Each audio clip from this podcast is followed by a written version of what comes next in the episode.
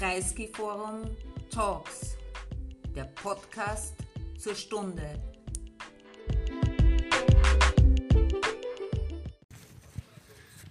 Hello, good evening. Uh, I'm Georg Lenk. I speak on behalf of the Bruno Kreisky Forum. Uh, and first of all, I would like to thank the Bruno Kreisky Forum, the Secretary General, Gertraud, our Borea Dolmo, and Sonia Kote for the preparation of this evening. I would also like particularly to thank our guests from abroad.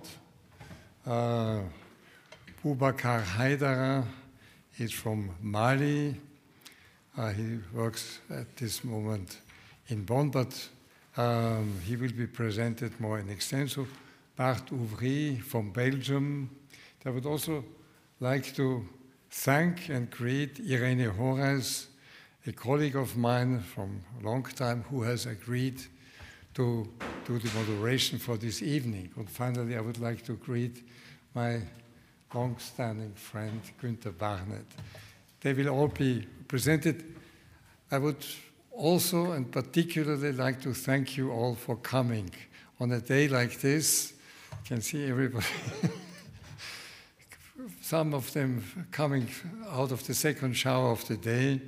It's heroic what you have done. I hope it will be an interesting evening. We are going to talk about a region that has occupied us here in the Kreisky Forum many times. Uh, also, because our military Austrian uh, Bundesheer has uh, elected Western Africa as the particular point of uh, entry into contact in the uh, framework of EU uh, activities. And they have had to do a lot, and they are following events, and this is why it's very good that Günther Barnet can be here. Uh, thank you. I wish you a very good evening, and I'm sure it is going to be a very interesting discussion. Thank you.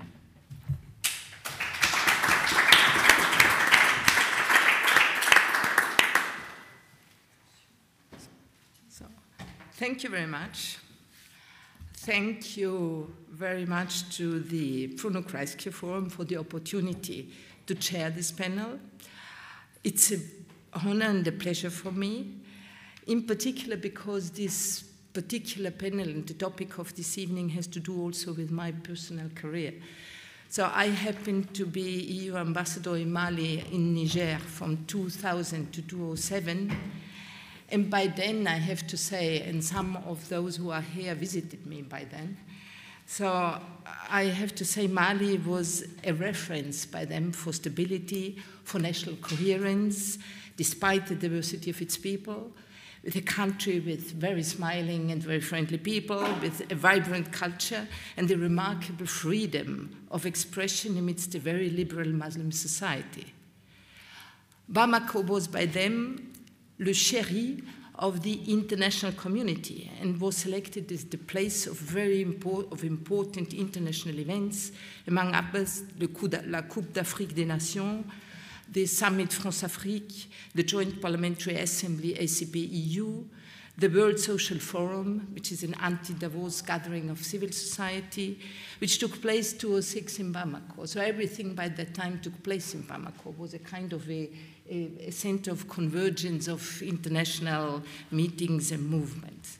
So today, this will be unthinkable. Today, Central Sahel has become a reference for crisis and a reference for jihadism. The army has taken power by coup d'etat in Mali and in Burkina, in both countries, two coups d'etat ensuite. And a large part of both countries are controlled by jihadist movements and which have moved close to capitals. 35 million people are in need of humanitarian aid. This is more than one third of the total population. It is huge. And more than 4 million people are displaced. And the jihadist movements are going further south, are advancing further south, and there are increasingly also attacks in the north of the coastal countries. So I'm talking about 15 years ago. So it's a very short time, unless, we are, unless you are very young. But for us, I think it's already a very short time. So how could this happen in such a short time? How could the multiple efforts by France, the EU, the US, the UN, the neighboring countries, the African uh, Union mm, fail to reduce violence? What happened to the peace agreement of 2015? How could Russia establish itself, become even popular in the region? And what does this mean for the future? And what is the way forward for the EU in that region? So there are many questions to discuss, and I'm very happy to be able here to welcome three real experts on the question. So to start, I will start by alphabetical order, so to be fair. So Mr. Günther Barnet, uh, who is here on my right, is Director for Regional Cooperation with Africa and the North and Middle East at the Austrian Ministry of Defense since 2007. Mr. Barnet is a professional member of the Austrian Army. He studied political science, economy, and communication science, and joined the Ministry of Defense as a deputy head of cabinet of the minister. He was also coordinator of the Austrian National Security Council. And from 2002 to 2005, he was member of the Wiener Landtag and from 2004 to 2007, an elected member of the Austrian parliament. So, next to me, Mr. Boubacar Haidara. He's a senior researcher at the Bonn International Center for Conflict Research. His research focuses on the articulation of links between political and Islamic actors, on the emergence of jihadism in northern Mali, and its expansion to central Mali, Burkina Faso, and Niger, and the intercommunal conflicts which have ensued. Uh, Boubacar Haidara holds a PhD in political science and political geography from the Université de Bordeaux, a master in international management, a master in geopolitics from, the, from Paris Sorbonne, and he is also research associate of the laboratory Les Afriques dans le Monde of the, the University of Political Science in Bordeaux. So he's the author of numerous writings on sociopolitical peace, security, public policy issues.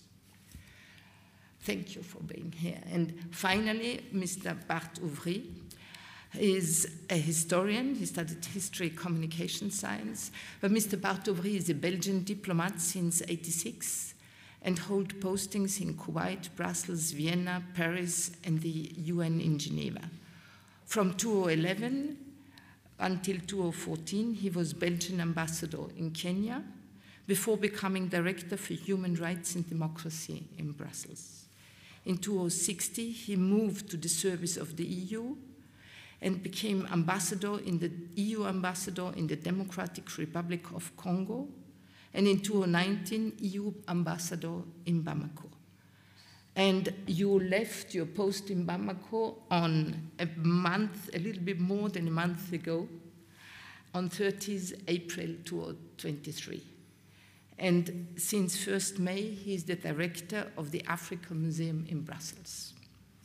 So thank you, all three of you, for coming today to share your knowledge and experience with us. So, to go into matters now, uh, I would ask you, Boubacar Haidara, for an, an introduction into the issue. And when we talked, you had told me that you initiated your doctoral thesis focusing on the economic and religious root causes of the conflict in northern Mali in 2012. And that your research has drawn you follow, to follow the line of the conflict. So you moved together with jihadists further south and looking at the, the, the drivers of the conflict, the ramification which led into Burkina. Can you please summarize for us the development of jihadism, of the internal armed conflict in Mali, of the expansion of jihadism to Burkina? Can you explain the drivers, the different groups, the contenders involved in this armed conflict? How come that a relatively liberal society like the Malian society suddenly becomes a breeding ground for Islamists? Please. Okay. Thank you very much, Irene. I wanted to start by um, say thank you to uh, everyone who uh, are here in this room listening us. It's a great pleasure for me to be here, and thank you very much for invi inviting me to here in Vienna, my first time. Thank you for your question. Um, yes, I can try to summarize the development of the crisis in the Sahel. And I think that, um, especially for the person who are not familiar with the outbreak of the crisis, I think it could be relevant to replace this explanation in a very short historical perspective starting in 2012 because the crisis in this area changed so quickly. Its current manifestation, if you start looking at this crisis now, you could, couldn't know that at the beginning this was something totally different, very different. So it is very uh, useful to know the basis, and this is what I will try to do right now. As talking about the historical perspective, this historical perspective could start, I don't know um, when exactly, but I will start in 2012, when on January, the Tuareg rebels started a new rebellion in northern Mali to ask for an independence uh, state. January 17 exactly, the beginning of the re new rebellion. Very quickly, these rebel groups, they were able to occupy major cities in the north of Mali. So the Malian army at this moment characterized itself by its great weakness. And what we noticed just after the, um, the come into the game of jihadist groups. I think the coming of this jihadist group into the game were opportunistic for me because we all know that after the Algerian uh, crisis in the uh, 19, uh, 1990s, the jihadist group which was fight fought in, um, in Algeria came in the south border in the northern Mali, and they were there during all this time. And it was like the, uh, the, fa the facility for the rebel group to fight the Malian army and take the major city uh, gave some ideas to these jihadist groups. They may say to themselves, uh, maybe we can also do the same and they joined the rebel groups. Uh, at this time, there were only one group, MNLA, Mouvement National de Libération de l'Azawad, and together they occupy the main cities of the northern Mali. And by the end of March, all the cities in northern Mali were occupied together by jihadist groups and by MNLA, all the cities. And quickly after, the jihadist group, they pushed out MNLA out of all the cities and they were alone, like the boss of these cities. The only cities uh, the MNLA continued to occupy were Kidal, and this is only the case right now. This is how the crisis started. And at this time, we are talking about only the northern Mali, you know. And in this context, the military operation Serval come, and push out all the, the jihadist group out of the cities and then stop the uh, movement toward the south. But at the same time, the jihadist groups, they uh, left the cities, but they occupy the rural areas, even uh, uh, bigger areas than before the operation, several operations. The French operations. Operation, yeah, Serval. And um, by the end of the 2014, we noticed that uh, at this time, uh, when I say jihadist groups, there were three jihadist groups. Ansar Din, uh, the defender of the faith, at his had there, there are still uh, Iyad Ag Ghaly, former combatant Tuareg, Moujao, Mouvement pour l'unicité et le djihad en Afrique de l'Ouest, and Al Qaeda in Islamic Maghreb. There were three jihadist groups. And um, by the end of the 2014, Iyad Ag Ghaly, the leader of Ansar Din, decided to extend the jihad in other areas in Mali. And the strategy was here to instrumentalize the local factors, to instrumentalize the, all the conflict that exist between the community and also the old uh, uh, anti-state sentiment uh, that existed between some communities. And then, in the same time, we were faced uh, in the creation of a movement in central Mali, named Din Katiba Sud, which means concretely the South Katibat of the Ansar Din in north with Iyad Ag Ghaly, and at its heart, there is a Fulani preacher which name is Amadou Koufa. And today, uh, this is the most important part, I think. When we look at the crisis in the central Mali, sometimes the person who, the observers, uh, describe this as Fulani against the other communities. But we have to remind that this crisis in central Mali is a crisis within the Fulani community first, before it begins crisis between Fulani and others. When Amadou Koufa created his group, the main thing he did is to present himself like the person who came with the justice.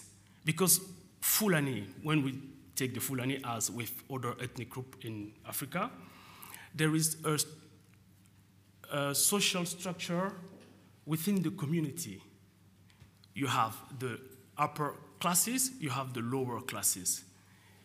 And in central Mali, which is the famous place of cattle breeding, it, I think this is the, the, the, the, the main activity, you, um, the access to the land was organized by Fulani belonging in the upper class. We call them the noble. For example, when you take this, the central Mali, the, fer the, fertile land where the uh, cattle come for graze are divided into 31 territory. In Fulani, they call this lady. Each of these 31 territory is controlled by a member, Fulani member, belonging to the upper class. We call this person Joro. He decides who can come with his cattle and when and uh, with how, how much to pay. And Amadou Koufa came and the first thing he did, he said to the Fulani of the lower classes, you don't have to accept this anymore because the land is for God and you don't have to pay this this uh, discourse he, he held at this uh, moment seduced many young Fulani from the lower classes would join his movement. And then they took the arm to change the social order, social order existing since the 19th century, since the l'Empire Peul du Massina. This rule of uh, structure of the territory and uh, uh, giving the control of the territory to some uh, person come from the Empire Peul du Massina. And Amadou Koufa came and wanted to change this, and all the young Fulani who was expecting from a change of social order, they joined his armed group. Then first, it was a crisis within the Fulani community. See? And then Amadou Koufa, when he noticed that his strategy is going to fail, then he associate itself with the Joro. And now they fix together the passage fee for the older Fulani who want to come in the territory, the fertile land to graze. And at this moment, it was like the crisis was Fulani, all the Fulani were saying the same word. They have the same view now. And then the other community, especially the Dogon in the central Mali, they also started to organize themselves in armed groups. Armed group to oppose these Fulani jihadist groups. This is the mentality in the central Mali. This is how the, the, the, the crisis, uh, uh, and now in central Mali, when I say central Mali, uh, it's mainly the region and, of Mopti and also a part of the Ségou region. But the activity of this Katiba Masina is mainly in the region of Mopti. And um,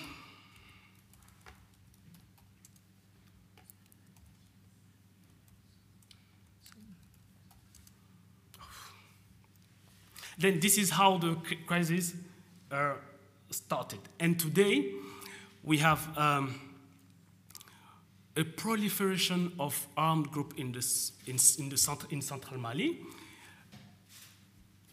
mainly uh, self-defense armed group who have of objective to fight the jihadist group, the jihadist group who are which are considered like Fulani jihadist groups. This is the, the evolution of the situation. And from 2015, we noticed that the crisis spread from the central Mali into Burkina Faso and Niger. And in all cases, we noticed that the crisis is based, based on the same dynamics. In Burkina Faso, it starts in the north, in the province of Soum, uh, Sahel region, la région du Sahel. In this region, we also noticed the creation of jihadist group called Ansarul Islam. Ansarul Islam, who look like very much to Katiba Masina. His leader, Malam Dicko, who is dead right now and replaced by his brother, Jafar Dicko, is also Fulani preacher like Amadou Koufa. The same structure within the Fulani community in Mali is the same in Burkina Faso. The same discourse, um, Amadou Koufa instrumentalized in Mali, Malam Dicko instrumentalized the same in Burkina Faso. And quickly, we noticed that a connection between the two men, Amadou Koufa and Malam Dicko, and also many trips from Burkina Faso to Mali and uh, the other side, the two, from the two um, uh, leaders. Boubacar, just to summarize, so thank you very much. I think we can follow that quite a long time, but just to summarize, so I understand that, or, or the question that's imposed, what is this? Um, this looks like a socio-economic um, uh, conflict. So, a conflict for access to land, a conflict for access to water, a conflict between different modes of production of people who live from agriculture and people who live from cattle breeding, and, and also conflict within the different strata of communities. So, a, a, a rebellion against authority wherever it is. So, but where is the religious element there? So we have, it's called jihadism. So what is, what is there from jihadism? Is there a religious element or is it only a kind of narrative which is used? I always think, I always think that in this crisis, we call this group jihadist groups, which make them directly linked to the religion. But in the dynamics, the economical, political, social dynamic are more perceptible than the religious one. The thing I just explained to you, that Katiba Masina, the main group in central Mali, created itself on the base of the social frustration. You know, this is not religion. But by following the objective to reverse the social order, they use the religion for this. And maybe the religion cover is also most acceptable in these places to, uh, to follow other objective. You see? And um, you mentioned the um, dynamics over uh, access to land or resources. I think this is the, the, the, the, main dynamic at the heart of this conflict, more than the religious one. Mm-hmm. Yeah. Mm-hmm. And, and last question to you. So, what makes a young man, a young Burkinabe or a young Malian, join, join a jihadist group? What's the attraction of it? Because join a jihadist group make them achieve this expectation you were a young, uh, uh, idle uh, guy in a rural area in Mali without any consideration, and from one day to other, you are the boss. You have the arm, and you impose the rule now. This is spectacular for them. You know, you don't receive any more domination or rule from the, from the but now you give the order. This is enough for them. And for the access to the land. In the past moment, you couldn't access to this place because you don't have the money to pay the passage fee, and now you, you, um, you control the access to the land. This is the main dynamic, and this is more than money. Mm-hmm. See. Okay. Thank you very much. I think we stop here. Uh, and I wanted to turn now to Bart Ouvry. But uh, you have been um, looking at the very closely at this conflict and following also national politics, political development, and also the intervention and strategies of the different international partners. Because the destabilization of the region went very quickly, and of course, the international partners reacted. France reacted, the US reacted, the EU reacted, neighboring countries, the African Union, ECOWAS. So there was a lot of interventions, action strategy to stabilize the region. Could you please give us a short overview of the reaction of the different international partners to the crisis, the strategies and intervention, and how do you explain the failure of all of them in reducing violence and to stabilize the region? Thank you very much, uh, Pleasure to be here uh, in Vienna. Um, I'll talk first of all, well, I've been representing the Europeans, so I'll talk about the EU and about European countries. I'll talk about the UN, the MINUSMA, uh, which is a very important player. I'll talk about the region and particularly about the G G5 Sahel. And then I'll talk about a few others who I see as being mostly absent. First of all, ECOWAS, who is the regional setup of uh, Western Africa. I also talk about the African Union. In my view, also relatively absent. And then I'll talk about the US. And maybe I should talk a bit about other players who are now, of course, becoming ever more important. It's not just Russia. Let me talk first about the Europeans. Uh, ten years ago, France intervened, uh, as, as we just discussed, and realized very early on that this was not enough. We needed to do more. If we wanted to find a solution, we needed to have a multidimensional approach. I always say that the EU is very well placed to do this, a multidimensional approach. What is it? It means working on security. And while uh, after Serval there was the French military mission Barkhane, there was also the creation of EUTM, the European Training Mission, military training mission. There was EUCAP, the civil, the civilian training mission for police. Um, that started. I think they did a good job. They, have done quite a bit in terms of training. They increased capacities. Um, and of course, there was development, cooperation. Um, there was not just the European Union. I think we spent in the best years up to 250 million a year. Uh, Germany, I think, largely did that, uh, at least 150 million. Uh, there were others, of course, the French. There was uh, Sweden, Netherlands, the Belgians.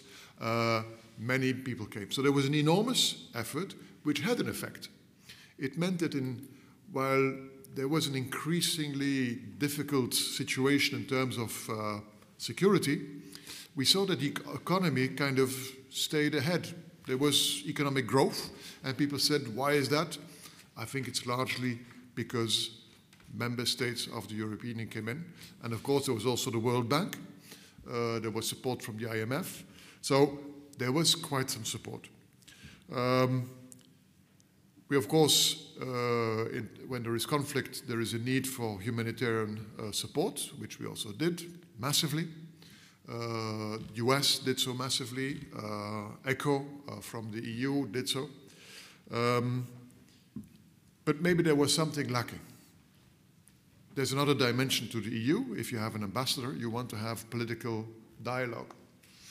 And I must admit that, in my view, in terms of political dialogue, yes, there were contacts. At least when I was there, I had access to all decision makers. I, I met the prime minister, I met the president, I met uh, all members of government. I had easy political contacts. But as a diplomat, we sometimes tend to be very, you know, very, it's very pleasing as a diplomat to meet all those people. But the question is what do you get in terms of dialogue. Are you heard? Is there a real uh, dialogue? Do you have an impact? I must admit, what I saw when I was there in my first year, which was still when there was a civilian government, when President Ibrahim Boubacar Keita was, uh, was there, um, they listened to us politely, but then they did something else. And I think that was the real issue which we had. We had access. Uh, we were very active on different fronts. We were doing a lot that was recognized. But did we succeed in changing the way in which the governance of the country, economically, socially, uh, for example, the reform of uh, education, actually we did not see any real reforms taking place. So we were alarmed about that. But when you have such an enormous effort, it is very difficult to, you know, say, well, we're going to stop this if you don't work with us, if you don't, uh, you know, make do your part of the deal in reforming the army, in reforming uh, the finances of the state. We were fighting, and I was asked by Brussels, you know, you have to be more to be more conditional. But when your effort is so massive, you are somewhat taken for granted. With the benefit of hindsight, I believe that was one of our problems. The second player was MINUSMA, the UN, which is actually all of us worldwide. There was an enormous effort, uh, massively, with a presence mainly in the north and probably too late in the center because uh, Boubacar, you talked a lot about the origin of the conflict, and certainly there was a rebellion in the north for which there was never uh, a, a real willingness from the state from the capital to really go ahead on finding a political solution. Again, the politics. Um, then there was this crisis in the center. And I believe that MINUSMA, for a very long time, and all of us, international community, we were looking at the north because there there was a peace agreement, there were talks, there were mechanisms, but actually under our nose, the center was going down the drain. And our reaction was probably too little too late because we reacted. We came with the idea of establishing security centers, you know, uh, making camps where the police could establish themselves around that, do development. All of that was being organized, but it probably came too late because in development, in cooperation, if you line up a project, it takes usually at least two years to just define it, to bring the finances, and then to make it happen in the field takes another year, two years. So the run up is four, five years. So our security efforts came early on, but the follow up in terms of cooperation, before it had any effect locally, it took a very long time. Um, MINUSMA was there. I think they really stabilized a lot of the cities, uh, the regional cities, uh, but they did not succeed in having this same effect outside the cities because for that you need enormous means and this, this is an enormous country the whole sahel uh, region on which barkhane in principle was working it's as big as western europe so you can say it's an enormous effort 5000 uh, uh, troops but in terms of the area which you have to cover it's nothing so yes, our effort was tremendous, but it was too little. And that's why, and that's my third subject, that's the region. That's why the G5 Sahel was created.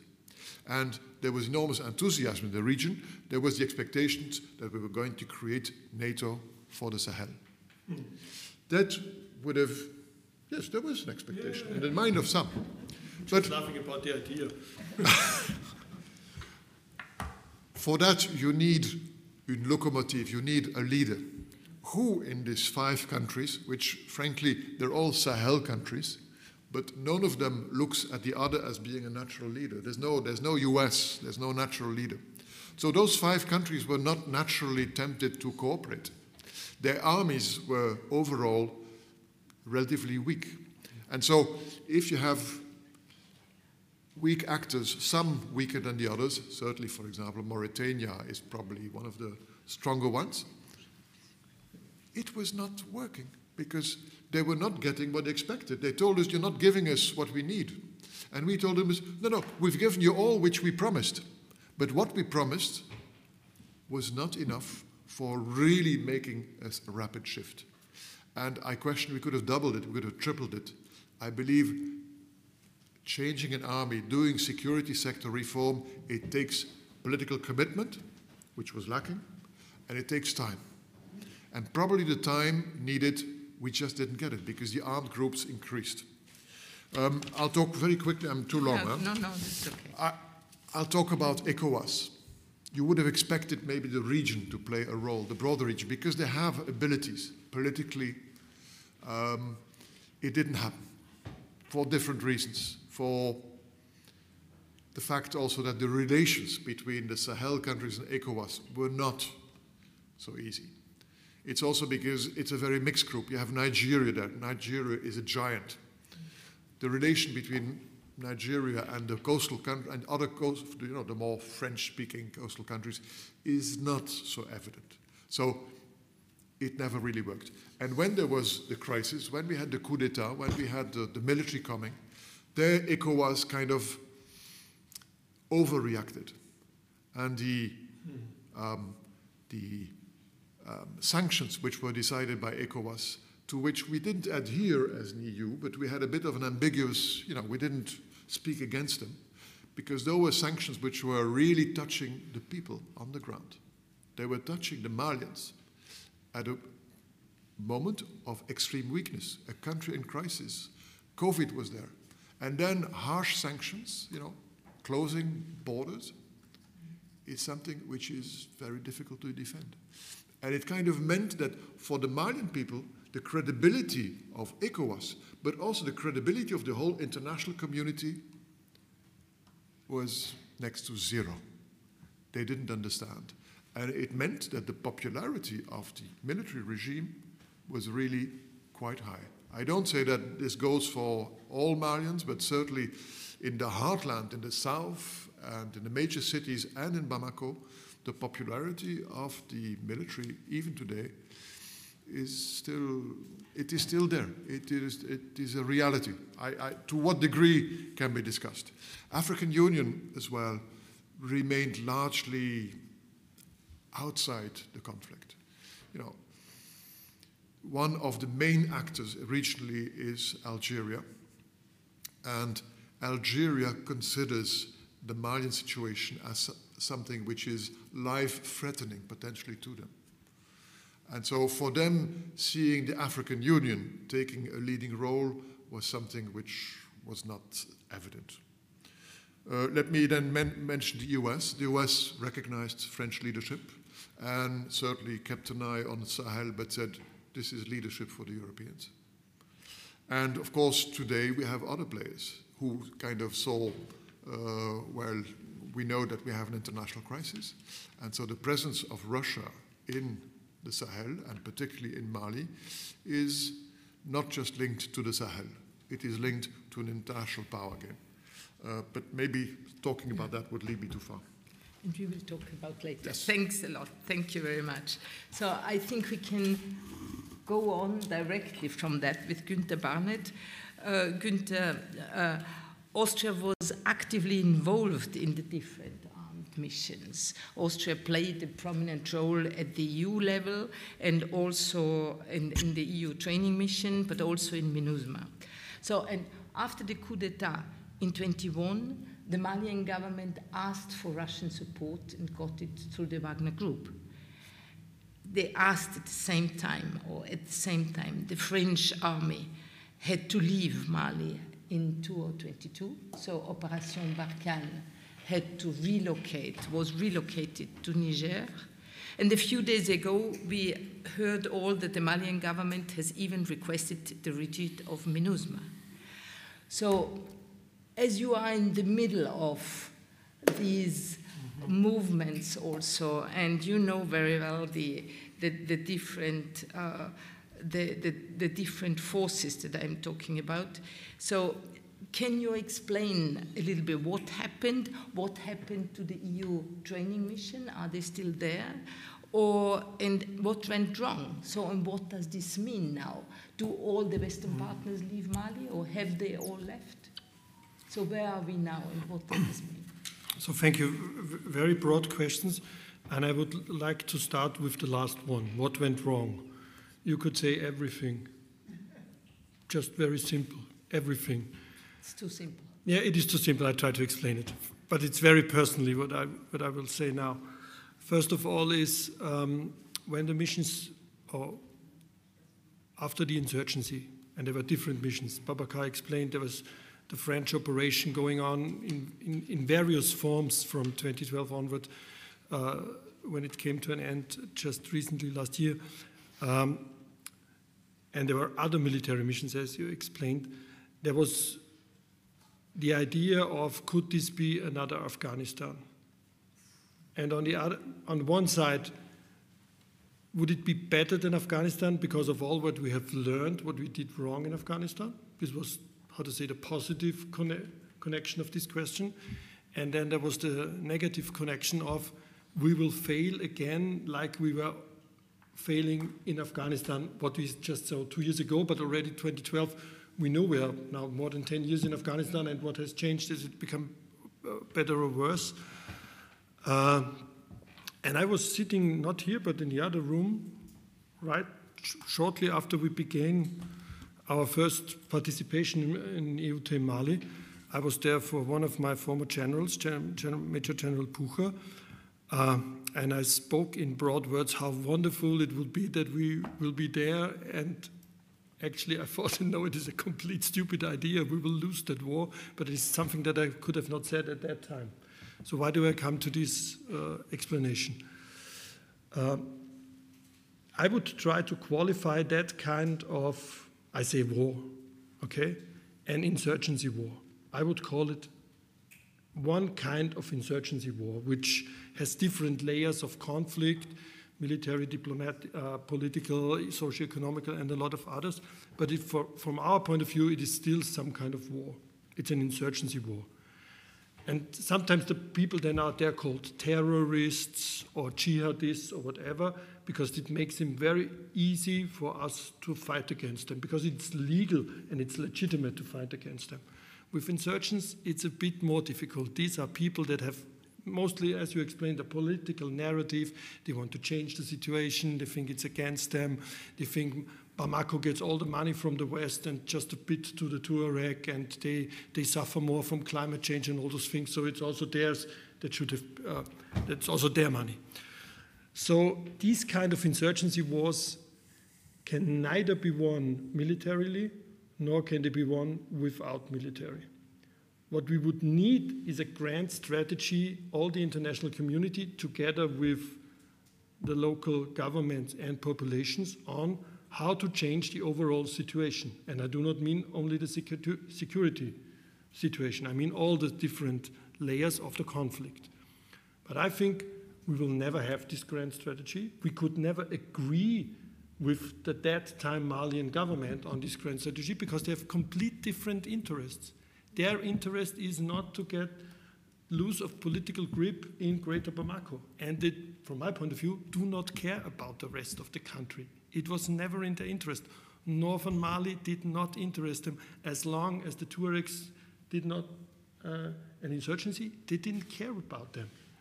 But they also don't want them to split. So, even if we would have one grand strategy, we would have needed one security strategy for all the different actors, and Bart and, and the others have already mentioned it. So when the mandate was given to MINUSMA, the situation for MINUSMA was completely different than it was over time.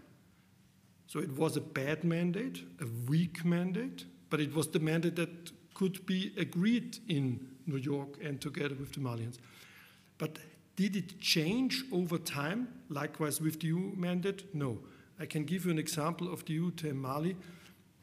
When we had Force Commander in 2019, we had a so-called strategic review of a mission that was already ongoing for nearly seven years, and we still have one again today. So, but what then happens always, there is no real strategic assessment of what went wrong, because nobody wants to hear that if you are force commander of EUTM Mali for a six months period, which is quite too short, and it's rotating between different European countries, uh, very often the Germans because they were interested, the Belgians, two times us. I think we was fighting much above our weight when we took over the first command in 2019. 2021 was much better. You do not write back a report to Brussels as a six-month force commander from Austria that everything runs badly. You write bad, oh, we are so wonderful. And if you write your strategic review, it's not a strategic review, it's some tiny little changes of things that it might look a bit better, but it's not a strategic review. I can tell you from what I see now with EUTM Mozambique, the Portuguese do it, there are only two Portuguese force commanders, they do it completely different because they think it's their mission, they take over all responsibility. And by, the, by now it is running good, but still the two Portuguese force commanders write, I've, I've re, I've re, I read the reports every week from them, they write what does not function, what is not running well. And they think that over time, and this brings me to another point, uh, it will also go wrong in Mozambique if not that, that, and that is be changed. So that brings me to the point of this, this idea of the three years window of opportunity. Uh, Oxford professor Paul Collier has done a very, very large study on different, that kind of different wars, and his argument was that you always have a three-year window of opportunity after the defeat of, like the French did in 2012 uh, with the insurgents, where the people are willing to have a transformation of the political situation because they think it will afterwards be better than before. And they are willing to accept some kind of changes. But if you do not see within these three years a real political change, a real change of their political situation, of their families in the daily living, they might go back over time to the insurgents. As long as they create, and we discussed it before, as they create more stability and do uh, care more, maybe a bit more, on the daily needs the people have than the international community and then their own, than their own government. So there is a theory that these kind of insurgency wars can either be fight, fought on a people-centered approach that might lead to a positive outcome or an enemy-centered approach. And I think most of them have been fought in Afghanistan and as well as in Mali and from the French side and from others on the enemy-centered approach. They, they concentrated on those people Boubacar has mentioned, on these specific leaders. So, but still, even if you kill one of them, it doesn't change the situation. Another one will come. Maybe someone worse, maybe someone you cannot negotiate. Maybe you could negotiate a bit with the one before because he was very well known within his community. He had power within his community. If you negotiate with him, if you get an agreement, he will have enough power to get this agreement into his, into his group. And if you just kill all of them, then somebody newer comes. The situation gets worse and not better. This is what I think what went wrong in Mali. Thank you very much. I think very uh, good and very complete explanation also of what went on. So, but let's go to the situation today. Mm-hmm. So we have today a we have today the French left, they relocated to Niger. We have a very small EUTM, which is still there, but more symbolically. And um, MINUSMA, we do not know if they are going to leave, but it mm. seems. So we have now a strong military government, which is supported by the Wagner Group. In Europe, the Wagner Group has the reputation of being a brutal mercenary force. But when speaking with Malians, sometimes one gets the impression that Wagner is being perceived in a more positive way. So one got the response, oh no, they are only advisors, one doesn't see them, etc. So, and to be more concrete even, so mm, MINUSMA has reported the Malian army and the Wagner group to have committed a huge massacre in Moura in central Mali, but it seems that the perception, the perception turns rather against MINUSMA. So MINUSMA has been asked to leave, or MINUSMA is seen as the, as, as the enemy. So how, can, how do you explain that contradiction? So what is the role of Wagner there, and how effective do you see there? Uh, and what causes this perception, which seems sometimes much more positive than we have? So what happened then, actually? When, uh, with the massacre in Moura, which MINUSMA published. Do you think about that this was the reason why MINUSMA, mm, in reporting the human rights violations, it was why MINUSMA is asked to leave? Let me talk a bit about the environment. Um, mm. This is a, a, very environment for very populist uh, government. Uh, the um, Malian prime minister, uh, certainly during his first period, he, he became ill and then he's a bit less active now, much less active. But he was really, he knew how to talk to the Malians. And he has systematically chosen scapegoats. The, the best possible scapegoat was, of course, France. Because I must admit, even the elites, when, when I was there, when Barkhane was still, you know, active and was accepted by IBK, Malian elites would tell me, we don't understand. You people, you can find a needle in a haystack uh, with, your, with all your observation equipment, which of course is not absolutely true. And you can observe someone on a bike, and it's very difficult to see whether that person is a hunter or is a jihadist. Uh, so they really didn't understand that an army like the French could not come to terms with what they perceived as being a bunch of terrorists. They didn't realize that this was much more. In the bubble of Bamako, you, you don't really understand what is happening because most Malians will avoid to travel in their own country, at least the elites and, and, and those who live in Bamako. Of course, there's many Malians who have uh, their origin there. So this scapegoating has been going on. And so after the French, the next scapegoat was MINUSMA. MINUSMA as well. The, people see that much money and many resources are going there. These are foreign troops.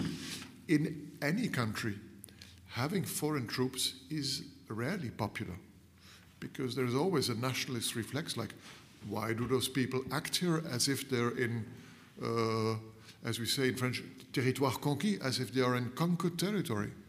So, any military mission which overstays, and I like this three year period, mm-hmm. this window of opportunity, when after three years you have not been able to make a difference, you get bogged down because all your adversaries, they kind of know your procedures, they know how you act, they observe, and they know how to counter or how to avoid MINUSMA.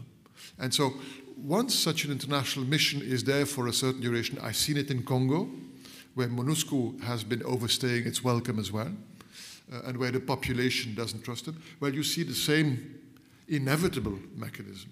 And so maybe we have to think again about our international missions, which are very static, which tend to stay very long.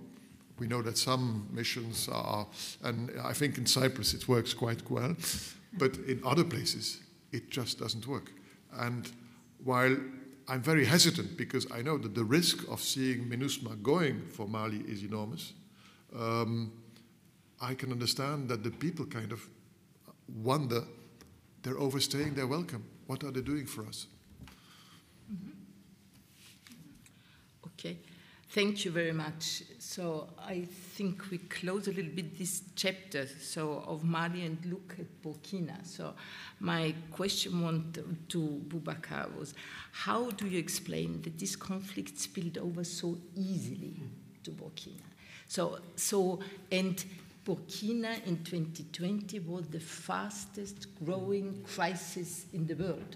So it was extremely fast from kind of a stable country, so going to a country where we have nearly 2 million people displaced within the country, and Burkina is a relatively small country.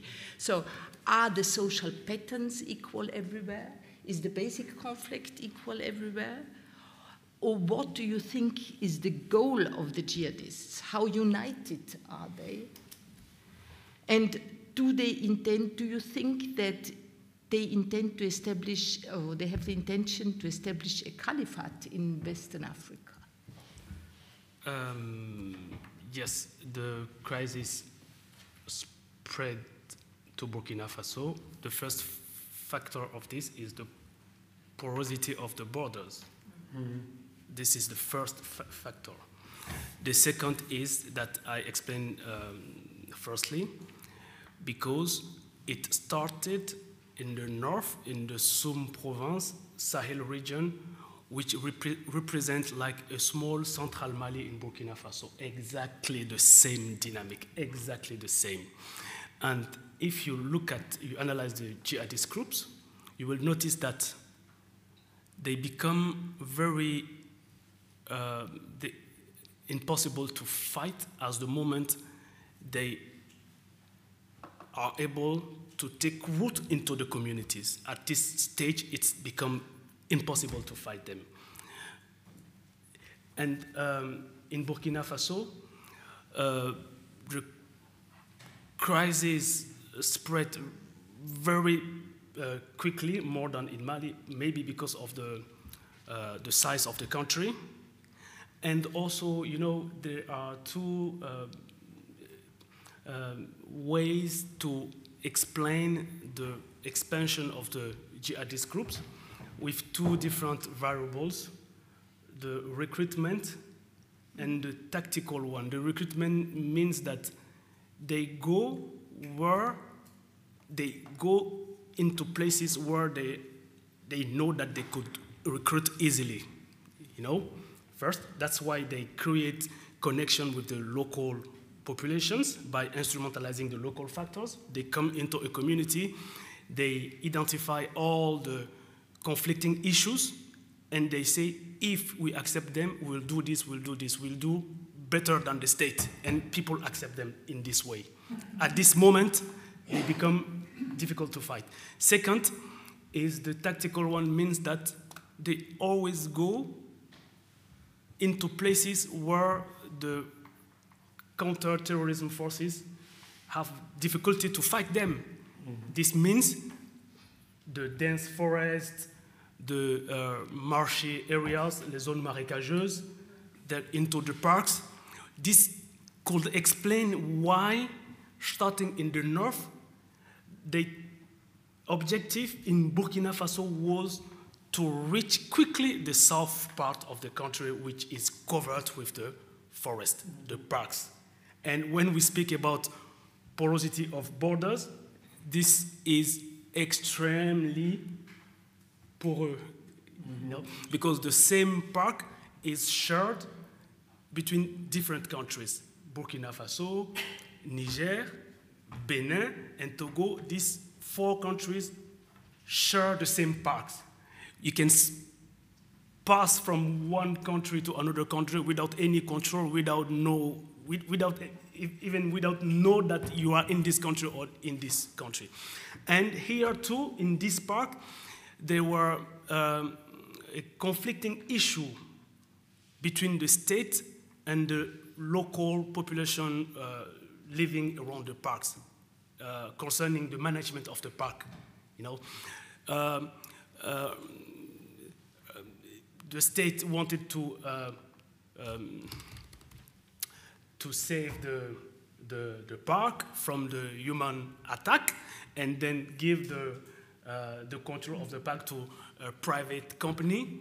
And the lo local population didn't want this. And the jihadists came and say, let us come with you and we will give you the management of your park. It's not acceptable that the park is for you and you cannot, uh, yeah, the same dynamics.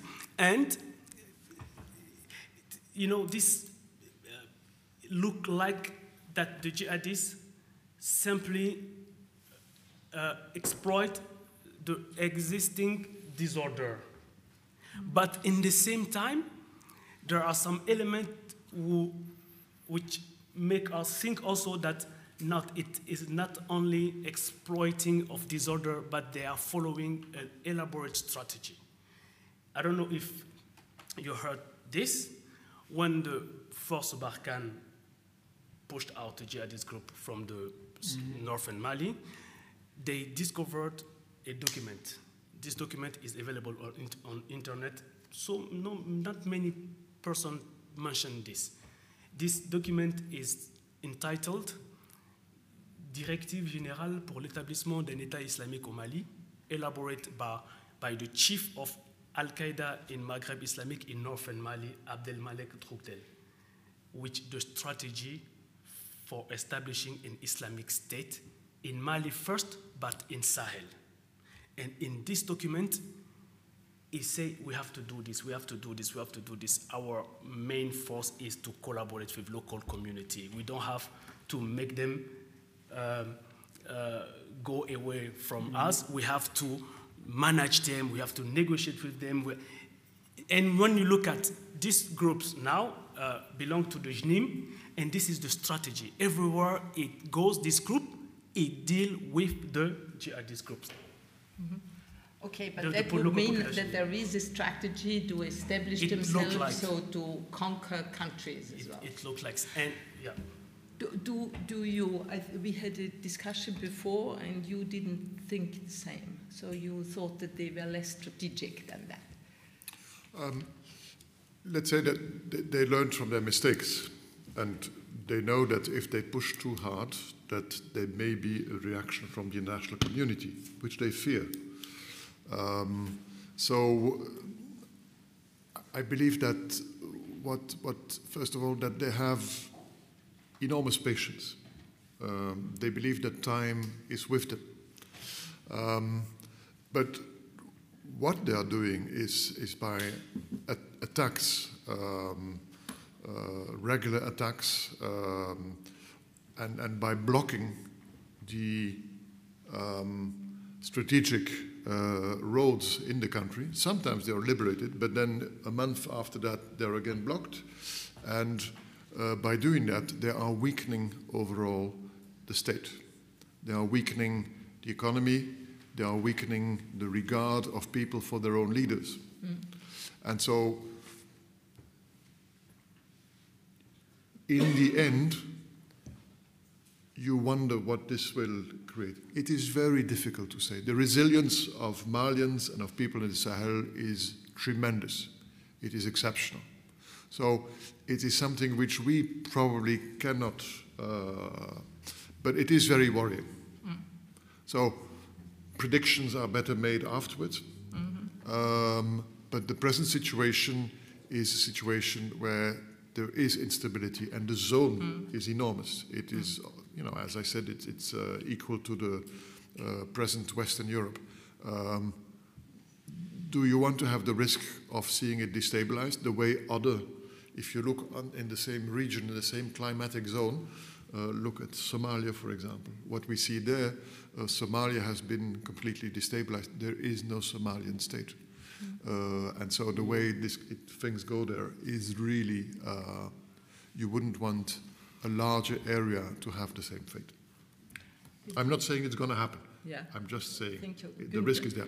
Günther, just a question, last question on Burkina. So when you, do you see also on a bigger page the situation parallel to Mali? So you have the conflicts, you have the coup d'etat, you have anti-French demonstrations.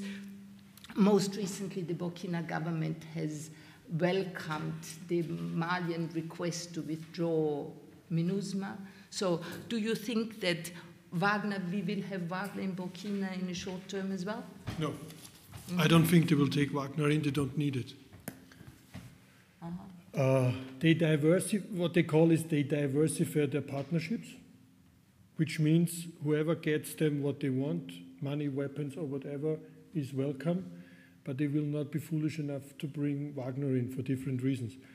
Um, first of all, they have a very, very traditional way of how they think they can solve Burkina Faso problems, which they cannot at the moment, which they could some years ago, but the, uh, this government cannot for various reasons. Maybe the one before could have, but it also was, was, was very late. But it would be very, very foolish to take Wagner in, and they do not need Wagner. What they want from the Russians, they get. And I mean, Burkina Faso is what went wrong in Burkina Faso? Burkina Faso went wrong after the coup d'etat. When was it? The first one, 2015. Yeah. yes. because you, you, shouldn't forget that most of these groups, we call them whatever, jihadists, terrorists, whatever, they are also criminal gangs. They live from criminal activity, being it smuggling or, or gold grabbing or, or whatever, they live from it. And the, the system before 2015 had it under control with the intelligence service, the Burkina Faso intelligence service, and with the presidential guard. And when this political system was overthrown, both of these factors were away, and the criminal gangs could do whatever they wanted. And that's when then outsiders, what we really can call jihadists, sneaked into the groups, and it is like Boubacar said, they have a grand strategy on how to grip the land and take out what is in their interest. And it will not be the same as with ISIS, because ISIS did not interest us before the attacks in Paris were, the attacks in Brussels were, and before they get very close to Baghdad and to the oil fields of the Kurds. In 2019, the European Union wrote a piece on how to stabilize the greater tri-border triangle without having more spill, spillovers to other regions in Burkina Faso. You know it. The paper was written. What was done? Nearly nothing in operationalizing it. And then came COVID. And with COVID came a massive stop of all the interventions. And then also Task Force Takuba went down and all those things. So there could have been a trigger point in 2019 from my point of view now, it is over. They lost more than 60% of the, of the grip of the country. There. It will spill over to Benin, Togo, Cote d'Ivoire, Ghana, and to the north. And even Niger, I do not think that Niger, everybody's now looking at, at, at the Niger and the EUPM. Uh, that's also wonderful. I wouldn't, I wouldn't, how to say, bet my house on Niger. No, I would not. That, that's, that's the question which I wanted to ask you, and mm-hmm. the, I ask you for a short answer. So, one, Niger is currently kind of celebrated as the most stable country and as yeah. the best performer in the region. Yeah. So, however, I, I know Niger, so I have mm-hmm. served mm-hmm. there. I know that the absolutely the poorest country in the world. Mm-hmm. It has always been a backyard. It's a huge country with weak mm-hmm. government. And it has a conflict in the east in Lake Chad, a conflict in the south on the border of Nigeria, a conflict in the east, uh, in the west with on the border of Mali and of Burkina, and in addition, a huge problem in the north, a political problem, because Agadez is a gathering point of all the for, uh, for sub-Saharan would-be migrants to Europe. And there you have a huge presence of EU military and police there, and also of US military there, and which has profoundly disrupted the ecological, mm-hmm. because they use a huge amount of water, the social and political order of the region. So, why put all the eggs in the basket of Niger? So, what, what are the and what are the interests for the Nigerian government to engage in that because they have to be sufficient intelligent to know that it's also very risky for them. And what are the risks also for the Europeans to put all the baskets there, all the eggs in this basket? Who should? Um, we, we.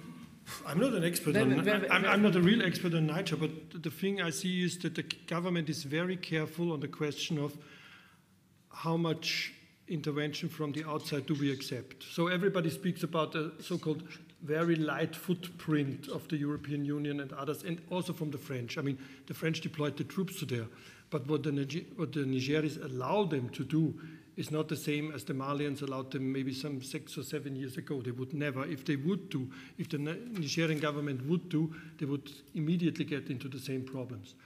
Uh, what they do different is in this area close to Mali, that they, I think it is funded by Switzerland, they did a very, very big project, nearly half the province, on the question of how do leaders from different communities, so being Fulani or not, and all those, negotiate on what they always negotiated about land and water, okay, with the assistance of others. Mm-hmm. So they do this much more clever than it was done in Burkina over the last years and, and in, in, in Mali. So maybe this will be better. I would not guarantee it.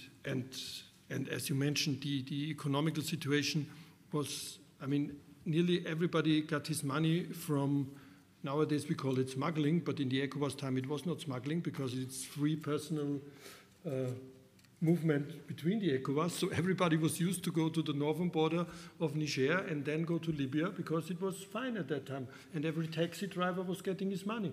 Now, if we stop that, which we did as European Unions because we don't want this migration from there, I have my personal doubts if, if Niger also would stay that stable as it is now. It is better geographically. It's much better geographically than the other areas. Boubacar mentioned it about the question of the forests and all those things. That is not true for the north of Niger. There is desert. you cannot, I mean, you can hide in the desert, but only just a few, not big groups. But I wouldn't bet on them. No. It, it, sounds good. It sounds good. We left it. What, what, should we say? We left Mali. We didn't. Actually, we wanted to be in Mali. We were driven out. So now it looks. It's a good narrative to say, oh, we, we went to Niger. Now everything is better there. No, we were driven out by the Malians. This is also true. This is the reason why the French are now in Niger. They didn't want to go to Niger. They mm. wanted to stay. So, I thank you. Thank you very much.